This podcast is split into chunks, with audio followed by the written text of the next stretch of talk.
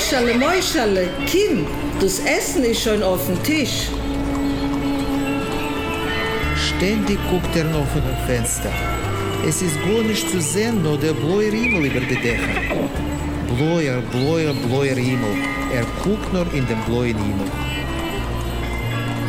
Bei was wird wären für den Jüngel? Diese ganz normalen Sorgen, die sich die Eltern von Moische Schegal um ihren Jingel, ihren verträumten erstgeborenen Sohn machten, sollten sich als unbegründet erweisen.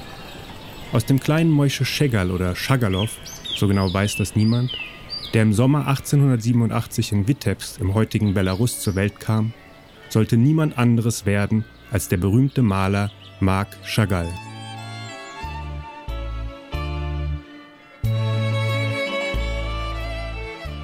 Die Schirnkunsthalle in Frankfurt am Main zeigt vom 4. November 2022 bis zum 19. Februar 2023 in der Ausstellung Chagall Welt in Aufruhr eher unbekannte Werke des Malers aus den 1930er und 40er Jahren. Eine Zeit, die nicht nur für Marc Chagall, sondern für alle Menschen in Europa und besonders für die Jüdinnen und Juden im Zeichen von Vertreibung, Flucht, Krieg und Tod stand. In diesem Podcast will ich Chagalls Bilder als Zeugnisse einer Epoche betrachten, die immer weiter von uns abrückt. Noch leben einige Zeitzeugen, aber kaum jemand kennt noch einen, der damals dabei war und persönlich davon berichten könnte. Befragen wir also die Bilder. Betrachten wir sie als Schlüssel oder Tore zu einer vergangenen Welt und finden wir heraus, was wir aus den Werken Chagalls über uns selbst und unsere Vorstellung von Heimat und Identität heute lernen können. Im ersten Teil dieses Podcasts geht es also um die Heimat und ich blicke über ein Jahrhundert zurück in das Städtchen Witebsk, in das Städtel, wie man auf Jiddisch sagt. Im tiefen Westen des russischen Zarenreiches wurde Marc Chagall geboren und dorthin kehrt er Zeit seines Lebens in seiner Kunst immer wieder zurück. Ich bin Leon Joskowitz, ein deutscher Erzähler jüdischer Herkunft und ich habe für diesen Podcast der Schirn aus den unendlichen Pfaden, auf denen man sich Chagalls Bilder nähern kann, diesen ausgewählt. Hier ist sie, meine Lesart seiner Geschichte.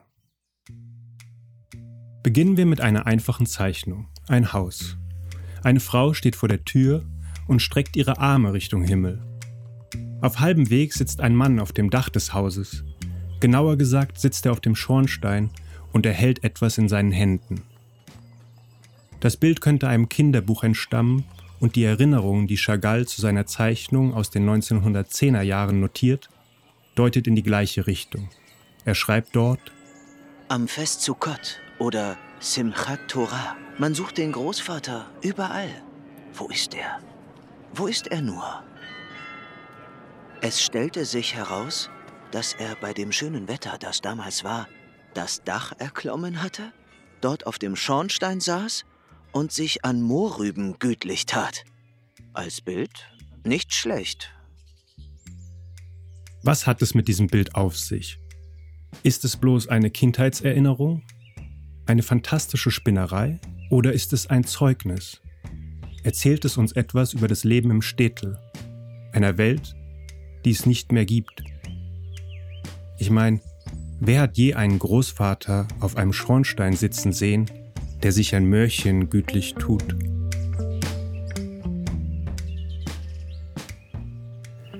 Chagall wird immer wieder als Poet unter den Malern der Moderne beschrieben.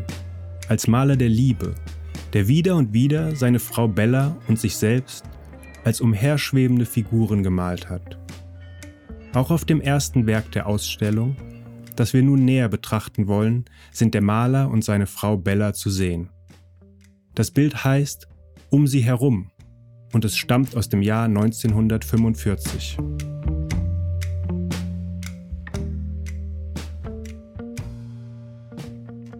Es ist ein klassischer Chagall. Ein blauer Hintergrund, ein Brautpaar schwebt vorbei und in der Mitte des Bildes sehen wir die einfachen Holzhütten aus Witebsk. Wie von einer Glaskugel geschützt, taucht die Stadt aus dem dunklen Blau auf. Die Sonne steht tief über den Hütten und den braunen Dächern, die wir auch aus so vielen anderen Bildern von Marc Chagall kennen. Eine andere Figur schwebt kopfüber und von oben heran. Sie greift mit ihren Händen und Armen Fast scheint es, mit ihrem ganzen Wesen nach der Erinnerung an die alte Heimat. Als Chagall das Bild malt, ist er schon im Exil. Er weiß schon, dass seine Heimat im Krieg zerstört wurde und dass die Orte seiner Kindheit nicht mehr existieren.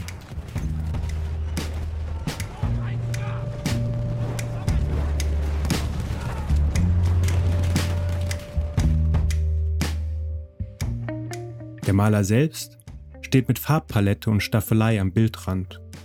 Der Kopf sitzt ihm mal wieder verkehrt herum auf den Schultern und sein Blick scheint nicht weniger fragend als der unsere. Was soll das alles? Auf der rechten Seite des Bildes sehen wir seine Frau Bella. Sie trägt ein violettes Kleid. Ihr Kopf ist zur Bildmitte geneigt, als berühre sie die Dächer von Witebsk. Und mit der Hand trocknet sie ihre Tränen. Nicht nur Witebsk ist damals zerstört, auch Bella ist tot. Sie ist ein Jahr zuvor im Exil mit nur 48 Jahren gestorben und so sind es Chagalls eigene Tränen und unsere Tränen, die wir gemeinsam mit ihm um Bella und die verlorene Heimat vergießen. Es könnte ein schmerzendes Bild sein. Sowohl die Heimat als auch die große Liebe sind unwiederbringlich verloren. Wir spüren die Trauer, die über diesem Bild liegt, und trotzdem wohnt ihm eine Zuversicht inne. Von oben schwebt ein weißer Vogel mit geöffneten Flügeln ins Bild. Er führt eine Kerze mit sich und von ihm gehen Licht und Trost aus. Hören wir dazu eine Erinnerung des Schriftstellers Mannes Berber. Auch er ist im Städtel, im Umfeld einer traditionellen jüdischen und speziell chassidischen Kultur aufgewachsen und er schreibt in seinen Memoiren Ich hatte sagen hören, dass immer wenn große Brände sich entfachten, Engel herabstiegen und sich auf Dach, First und Giebel der Hohen Schul, der Synagoge setzten, um sie zu schützen. Die Sendboten Gottes nahmen dann, hieß es, die Gestalt von weißen Tauben an. Ich mochte vier Jahre alt gewesen sein, als ich zum ersten Mal ungehindert in tiefer Nacht aus dem Hause entwischen und gleich so vielen anderen Kindern durch die Straßen laufen konnte, zum großen Brunnen, aus dem man das Wasser für Schläuche und Eimer pumpte und zu den von den Bränden rot erleuchteten Gassen. Mich zog's am stärksten zur Hohen Schul, zu den rettenden Engeln. Natürlich zweifelte ich nicht an ihnen, aber ich wollte sie selber sehen und mit dabei sein, wenn sie das Gotteshaus retteten. Endlich stand ich am Fuße der Synagoge. Wir beteten da fast nie, aber ich betrat sie oft allein, um die Fresken zu bewundern. Sie waren die ersten Malwerke, die ich je gesehen hatte. Ich hörte das Knistern der brennenden Balken. Die Fassade war hell erleuchtet. In den hohen Fenstern stieg der Widerschein der Flammen auf und ab. Doch all das war bedeutungslos. Ich blickte bloß gespannt auf die weißen Tauben, die die Synagoge bewachten. Sie waren weiß wie der reine Schnee am Morgen.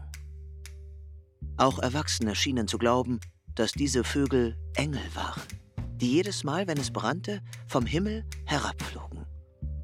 Den Kindern, die zu den Tauben hinaufstarrten und jede ihrer Bewegungen atemlos erspähten, war das so gewiss wie ihr eigenes Sein. Um sie herum ist also zweierlei. Es ist eine Erinnerung an Bella und zugleich an die gemeinsame Heimat Vitebsk. Ein Städtchen, wie es sie vor 1939 viele in Osteuropa gab. Heute würden wir die Städte vielleicht Slums oder Ghettos nennen, aber es gibt einen entscheidenden Unterschied. Die Städte waren autonom. Es gab dort eine eigenständige Kultur, eine chassidische Kultur, um genau zu sein. Das ist eine orthodoxe Spielart des osteuropäischen Judentums, bei dem das ganze Leben in einer Beziehung zu Gott stand und von der Religion geprägt wurde. Es gab da keinen Unterschied zwischen dem übernatürlichen, dem göttlichen und dem weltlichen Leben. Alles war durchzogen von Gebeten und Gesängen und von einem tiefen Glauben an Gott und an den Messias, der jeden Moment auftauchen konnte, um die Juden endlich aus ihrem Leid zu befreien. In diesen orthodoxen Gemeinden haben die Kinder wie Mannes Berber oder auch der spätere Literaturnobelpreisträger Isaac B. Singer bereits mit drei oder vier Jahren das Lesen und Schreiben gelernt. Natürlich nur, damit sie die heiligen Schriften, die Torah und den Talmud, die damals wie heute auf Hebräisch verfasst waren, studieren konnten. Denn darum geht es im Judentum im Kern, um das Studium der Torah. Ich komme später nochmal darauf zurück. Die Sprache des Alltags aber war Jiddisch, das Sie auch am Anfang des Podcasts gehört haben. Es war sowas wie die Amtssprache des Städtel. Und so ist es nur logisch, dass auch Bella Chagall ihre Erinnerungen, brennende Lichter, auf Jiddisch verfasst hat. Jiddisch war Bella und Marx Mameloschen, ihre Muttersprache. Es muss eine eigenartige Welt gewesen sein, die wir uns kaum noch vorstellen können. Chagall selbst nannte seine Heimatstadt mal Eine Welt für sich, eine einzigartige Stadt, aber auch eine unglückselige, eine langweilige Stadt. Und gleichwohl hat er sie sein Leben lang nicht vergessen und wieder und wieder gemalt. Hören wir dazu die Kuratorin der Ausstellung in der Schirn Ilka Förmann, die uns die Bedeutung von Witebsk in Chagalls Malerei schildert. Gerade Vitebsk, also seine Heimatstadt, taucht als Motiv immer wieder auf. Und das ist einmal natürlich so eine Art, sag ich mal, Sehnsuchtsorb äh, Sehnsuchtsort, ähm, Ort, ähm, der für ihn eben auch so eine Konstante ist. Ähm, und äh, also da hängt sozusagen auch sehr viel Melancholie und sehr viel äh, ja, Erinnerung und auch Traurigkeit ähm, mit an, dieser, an diesem Ort, weil Chagall natürlich ab einem gewissen Zeitpunkt auch weiß, er wird diese Heimat nie wiedersehen. Auf der anderen Seite ist es aber auch so ein, ähm, ja, so ein Kraftort, also der ihm sehr viel Energie gibt und ähm, ihn natürlich auch sehr stark prägt und damit auch ähm, natürlich immer wieder in seine Kunst einfließt. Diese Gratwanderung zwischen Traurigkeit und Trost, von der Ilka Förmann spricht und die wir schon im Bild um sie herum angetroffen haben, finden wir auch in einem anderen Bild. Das Bild heißt Die Gekreuzigten und es bezieht sich explizit auf die Ermordung der Juden und Jüdinnen durch uns, uns Deutsche. Auf dem Bild sind drei Menschen auf offener Straße an Kreuzen aufgehängt. Der erste, ganz vorne im Bild, trägt ein Schild um den Hals. Die Aufschrift ist nicht zu lesen, aber wir wissen, dass die Nationalsozialisten den Juden und den Jüdinnen diese Schilder um den Hals gehängt haben mit der Aufschrift Jude oder Ich bin Jude, um sie zu demütigen. Im Hintergrund brennt ein Feuer über den verschneiten Dächern und der Himmel ist schwarz vom Rauch und der Nacht, die sich über das Städtel und die Juden Europas gelegt hat. Am unteren Bildrand liegt eine Frau mit einem zerrissenen Nachthemd im Schnee. Ihr Kopf liegt im Blut, in ihrem eigenen Blut. Zwei andere Männer liegen leblos am Boden. Der Tod ist allgegenwärtig und alles an diesem Bild scheint düster. Dieses Mal sind keine Sendboten Gottes gekommen, um sie schützend auf die hohe Schul, auf die Dächer und die Synagoge zu setzen. Niemand hat sich zwischen die Juden und ihre Peiniger gestellt.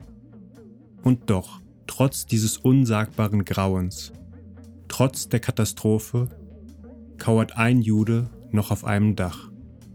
In seiner schwarzen Kleidung ist er kaum von dem dunklen Himmel zu unterscheiden.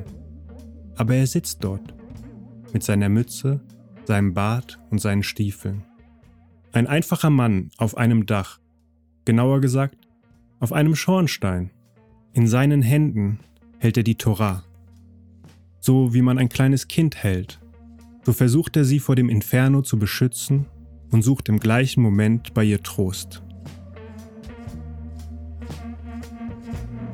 Sie hörten die erste Folge des Podcasts der Schirn zur Ausstellung Chagall, Welt in Aufruhr, die vom 4. November 2022 bis zum 19. Februar 2023 in Frankfurt am Main zu sehen ist und die Werke von Marc Chagall aus den 1930er und 1940er Jahren zeigt.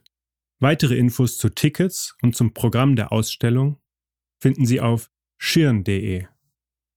Zur Einstimmung auf die Ausstellung bietet die Schirn auch ein Digitorial an.